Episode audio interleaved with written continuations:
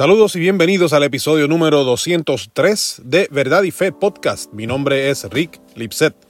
Nuestro amigo Oscar me hizo unas preguntas relacionadas a las leyes que tenemos en la Biblia y que los cristianos siguen y no siguen. Luego de dialogar, me preguntó por la ley moral, la cual es vigente aún para el cristiano. Específicamente quería saber si la ley que nos aplica es la ley moral de Dios que vemos reflejada en el Decálogo, o sea, los diez mandamientos. Y si es así, ¿por qué no acostumbramos guardar el sábado? Como claramente estipula Éxodo capítulo 20 versículo 8 en la nueva traducción viviente que dice, y cito, acuérdate de guardar el día de descanso al mantenerlo santo. Cierro cita. Bueno, hace tres episodios atrás, en el episodio 200, eh, que se titulaba Pablo se contradijo, dije que tanto el decálogo como la circuncisión forman parte de lo que Dios dijo. Los diez mandamientos son la ley moral que refleja el carácter inmutable de Dios, mientras que la ley de Moisés o cívica era para Israel como Estado, cosa que nosotros los gentiles no somos. En 1 Corintios 7, 17 al 19, Pablo diferencia entre las dos y nos apunta a obedecer la ley que Dios mismo escribió en tablas de piedra en el monte Sinaí. Esos son los mandamientos de Dios que los cristianos obedecemos. Así, voy a dejar un, enlace, un link aquí en, la descripción para ese episodio número 200 por si acaso quieren eh, verificarlo. Pero entonces, eh, eh, significa que la ley moral es aquella que Dios escribió en tablas de piedra en el monte Sinaí. Y ya que al leer la ley de Dios que fue dada a Moisés, vemos el mandamiento de guardar el sábado, pues sale la duda de nuestro amigo. Así que, Oscar, de manera muy resumida, podemos ver que hay tres tipos de leyes en el Antiguo Testamento. Primero está la ley moral, segundo la ley cívica y, tercero la ley sacerdotal. Para un israelita era normal tener que cumplir con todas ellas. Sin embargo, para el cristiano, la ley cívica y sacerdotal no nos aplica, pues no somos israelitas ni levitas. Sin embargo, la ley moral que refleja el carácter de Dios, la cual fue dada por Dios a Moisés en el monte Sinaí, en Éxodo 20, incluye el mandamiento de guardar el sábado, y para la gran mayoría de cristianos esto es algo que no se sigue, o por lo menos no necesariamente el sábado mismo. Cuando Pablo le escribió a la iglesia en Roma, les dejó una guía muy clara con relación a guardar un día en la semana, y quiero ponerlo de inicio aquí para que estemos tranquilos el resto del episodio. En Romanos capítulo 14, versículos 5 al 7 dice, del mismo modo, algunos piensan que un día es más sagrado que otro, mientras que otros creen que todos los días son iguales. Cada uno debería estar plenamente convencido de que el día que elija es aceptable. Los que adoran al Señor un día, en particular, lo hacen para honrarlo a Él.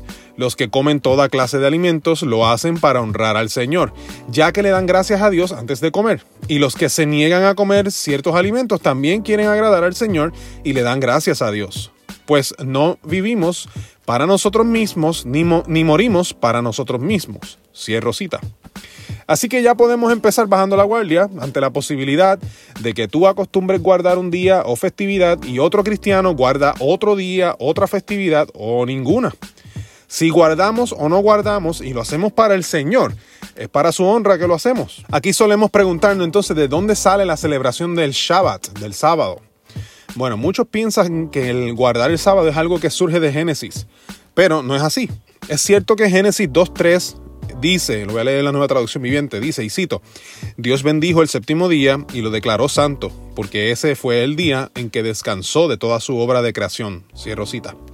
Pero tenemos que reconocer varias cositas. Número uno, Moisés, que fue el autor del Génesis, no estuvo allí, no sabía qué día en específico fue, sino que fue al finalizar la creación. Ese es el detalle que él sabía. Número 2.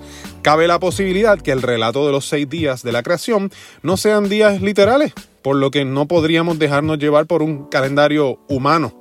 Tenemos un artículo muy bueno sobre la edad de la Tierra en nuestra página eh, que tiene que ver con esto de los días eh, del relato de la creación y el link lo voy a dejar también en la, en la descripción. Tercer punto, Abraham, Jacob y José no celebraron el Shabbat fue con la ley que llegó el celebrar el día de descanso para Israel. Examinemos Éxodo 31, del versículo 16 al 17, para que ustedes lo vean. Lo voy a leer, en la nueva traducción viviente. Cito, el pueblo de Israel deberá guardar el día de descanso y conmemorarlo de generación en generación. Es una obligación del pacto para siempre. es una señal perpetua de mi pacto con el pueblo de Israel. Pues en seis días el Señor hizo los cielos y la tierra, pero en el séptimo dejó de trabajar y descansó. Fíjate que eh, Moisés está escribiendo esto y dice, el pueblo de Israel, dice, es una obligación del pacto, dice que es una señal perpetua de su pacto con el pueblo de Israel. Dios usa el patrón de trabajo continuo y luego descanso como el de su creación, pero no porque ese fue su patrón y había que emularlo tal cual o como si Dios mismo se cansó y tuvo que tomarse una siestecita. Dios detuvo su obra creadora, pero continuó activo en la creación. El Shabbat de Israel era una señal del pacto entre Dios con ellos. Mira cómo lo presenta también Deuteronomio, capítulo 5, versículo 15. Lo voy a leer en la nueva traducción viviente. Cito, recuerda que tú también fuiste esclavo en Egipto y que el Señor tu Dios te sacó de allí con mano fuerte y brazo poderoso. Por esa razón, el Señor tu Dios te ordenó descansar el séptimo día. Cierro cita.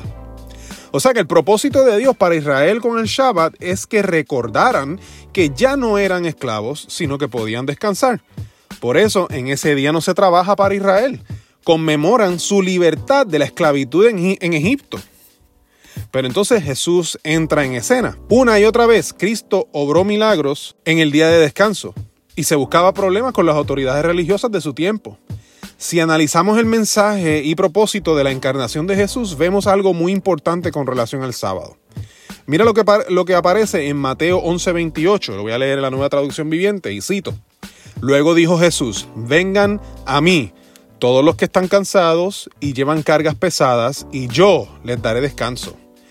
También podemos ver lo que dice Mateo 12, versículo 8, también en la nueva traducción viviente. Y cito, pues el Hijo del Hombre, o sea Jesús, es Señor incluso del día de descanso. Cierro cita. Así que es en Jesús que hallamos descanso. El descanso del que Jesús hacía referencia es del yugo pesado de la ley que violamos. El pecado nos tiene cautivos, como Egipto tenía a Israel de esclavos. Jesús vino a darnos libertad y descanso de nuestra esclavitud al pecado. En la cruz hallamos libertad, ya no somos esclavos, por lo que nuestra señal del pacto es Cristo, no el sábado. La bomba teológica para hoy es que Jesús mismo es nuestro Shabbat o nuestro descanso. Es en Cristo que hallamos descanso y es a Él que acudimos para obtenerlo. Obviamente como criaturas de Dios necesitamos un descanso literal, pues solo Dios puede trabajar sin descansar. Pero para nuestro descanso existencial, por llamarlo de alguna manera, nuestro sábado es Jesús. Y por eso es que el mandamiento de guardar el sábado no se ve tan evidente en muchas de las iglesias cristianas. Es por eso que muchos cristianos no guardan el séptimo día, aunque probablemente descansan el domingo o cualquier otro día. Por nuestra fragilidad humana necesitamos descansar de nuestro trabajo y es bueno separar un día o unos días para hacerlo. Pero el descanso para nuestras almas lo hallamos solamente en Cristo Jesús. Espero que este episodio sea de gran bendición para ustedes. Mi nombre es Rick Lipset. Puedes encontrar nuestro Ministerio de Apologética en verdadyfe.com. Envíanos tus preguntas como la que contestamos hoy o escríbenos para invitarnos a tu iglesia, congreso o retiro a preguntas@verdadyfe.com.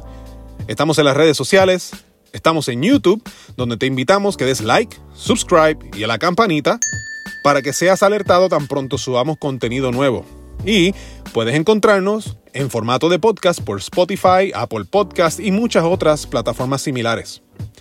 Eso es todo por hoy. Dios les bendiga y será hasta la próxima ocasión. Saludos.